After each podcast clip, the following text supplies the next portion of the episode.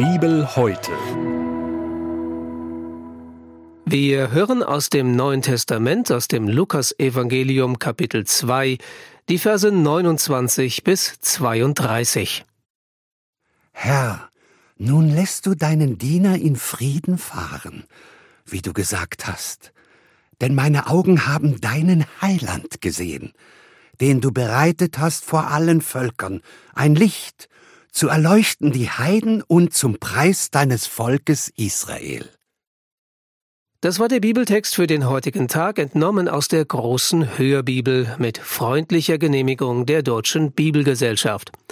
Hier noch einmal die Bibelstelle im Neuen Testament aus dem Lukasevangelium Kapitel 2, die Verse 29 bis 32. Gedanken dazu kommen jetzt von Angelika Voitlich aus Weinheim. Ein Kind ist uns geboren, ein Sohn ist uns geschenkt. Herrschaft ruht auf seinen Schultern. Man nennt ihn Friedefürst, wundersamer Ratgeber. So hört sich die Weihnachtsbotschaft beim Propheten Jesaja im neunten Kapitel an. Der ökumenische Bibelleseplan beleuchtet das Geburtsfest Jesu dagegen in diesem Jahr auf eine ganz spezielle Weise. Die Lobgesänge zweier unterschiedlicher Menschen nehmen uns auf poetische Weise hinein in ein einzigartiges Geschehen innerhalb der Menschheitsgeschichte. Gestern beschäftigte sich Bibel heute mit dem sogenannten Magnificat, dem Lobgesang von Maria, der Mutter von Jesus. Ein Engel hatte ihr verkündet, dass sie schwanger werden würde und auserwählt sei, den Sohn Gottes zur Welt zu bringen. Aber nicht nur sie sollte Mutter werden, sondern auch ihre Verwandte Elisabeth, die als unfruchtbar galt.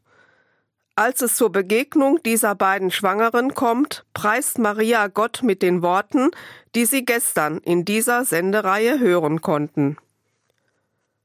Heute dagegen werden wir mit dem Lobgesang eines schon älteren Mannes namens Simeon vertraut gemacht. Von ihm berichtet der Evangelist Lukas, dass er ein frommer Mann war und den Tod nicht eher schauen werde, ehe er den Messias sehen würde. In den prophetischen Büchern des Judentums war dieser mehrfach angekündigt worden, und die gläubigen Juden warteten voller Sehnsucht auf ihn. Aber wann dieser Zeitpunkt im Heilsbahn Gottes seine Erfüllung finden sollte, das war unbekannt. Ganz anders sieht es da mit dem zeitlichen Rahmen aus, wann Simeon die eingangs gehörten Worte gesprochen hat. Hierfür brauche ich nicht meine Fantasie in Anspruch zu nehmen, sondern ich finde alle nötigen Angaben in der Bibel selbst. Maria und Josef hatten sich als gläubige Juden mit dem Säugling Jesus auf dem Weg nach Jerusalem gemacht, um in den Tempel zu gehen. Hierfür gab es zwei Gründe. Der erste Grund ist im zweiten Buch Mose im 13. Kapitel niedergeschrieben.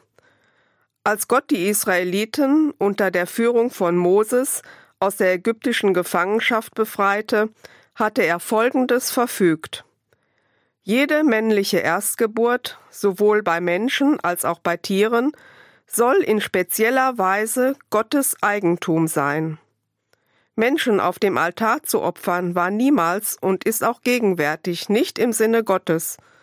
So sollte der erstgeborene Sohn zwar Gott geweiht, aber durch ein finanzielles Opfer, sozusagen aus Gottes Besitzanspruch, wieder ausgelöst werden. Dieses Ritual wurde aus praktischen Gründen sicherlich oftmals mit der Erfüllung einer zweiten Gesetzesvorschrift verbunden. Diese lässt sich im dritten Buch Mose im zwölften Kapitel nachlesen. So galt eine Frau nach der Geburt eines Jungen 33 Tage als unrein. Nach dieser Zeit sollte sie zur Entsühnung ein festgelegtes Opfer im Tempel darbringen. Vorgesehen war ein einjähriges Schaf als Brandopfer und eine Taube oder Turteltaube als Sündopfer. Wer finanziell dazu nicht in der Lage war, erfüllte dieses Gebot auch mit der Opferung von zwei Tauben. Ja, Jesus wurde wirklich einer von uns Menschen. Auch als Sohn Gottes sollte es für ihn keine Privilegien geben. Geboren von einer Frau und unter das Gesetz gestellt.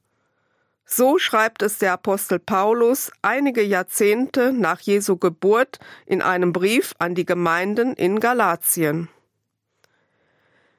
Maria und Josef waren also aus den soeben erläuterten Gründen mit dem Jesuskind im Tempel von Jerusalem.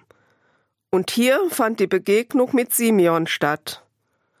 Dieser nahm Jesus in seine Arme und sprach die Worte, die sie zu Beginn gehört haben.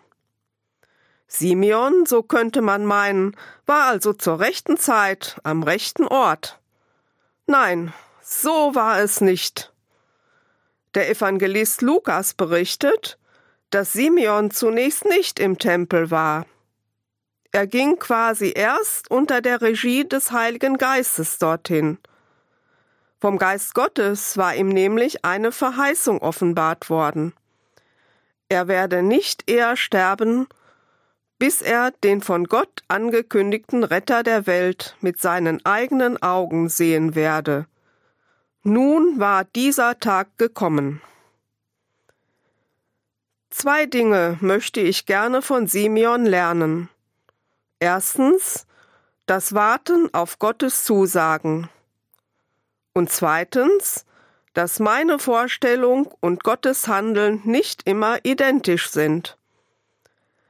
So glaubte Simeon der Stimme Gottes, auch wenn er sich den Retter der Welt sicherlich nicht als hilfloses Kind vorgestellt hat. Er glaubt, dass dieses Kind wirklich derjenige ist, den die Propheten mehrfach angekündigt hatten. Martin Luther verwendet in seiner Bibelübersetzung die heute kaum noch gebräuchliche Bezeichnung Heiland für Jesus, den Simeon in seinen Armen hält. Ich persönlich schätze dieses Wort sehr. Es drückt aus, dass das Heil, das Gott für alle Völker vorgesehen hat, nichts Abstraktes ist. Der Heiland ist genau dieses Kind, das 33 Jahre später als Mann am Kreuz sterben wird, um die Sünden der gesamten Menschheit stellvertretend auf sich zu laden und durch seinen Tod zu sühnen. Die Neues Leben Bibel übersetzt die Verse 29 bis 31 der heutigen Bibellese folgendermaßen. Herr, nun kann ich in Frieden sterben. Wie du es mir versprochen hast, habe ich den Retter gesehen, den du allen Menschen geschenkt hast. Das Geschenk des Retters und Heilands, geboren unter ärmlichen und einsamen Verhältnissen. Vielleicht verbringen Sie, liebe Zuhörerin, oder Sie, lieber Zuhörer, die Weihnachtstage auch in völliger Einsamkeit. Mir ist bewusst, dass das verschiedene Gründe haben kann. Da fließen mitunter sogar Tränen. O du fröhliche, o du selige, gnadenbringende Weihnachtszeit. Dieses alte und bekannte Weihnachtslied mag für sie dann eher wie der blanke Hohn klingen. Aber Gottes Geschenk des Retters und Heilands, das ist auch zu ihnen in ihre Einsamkeit gesandt worden.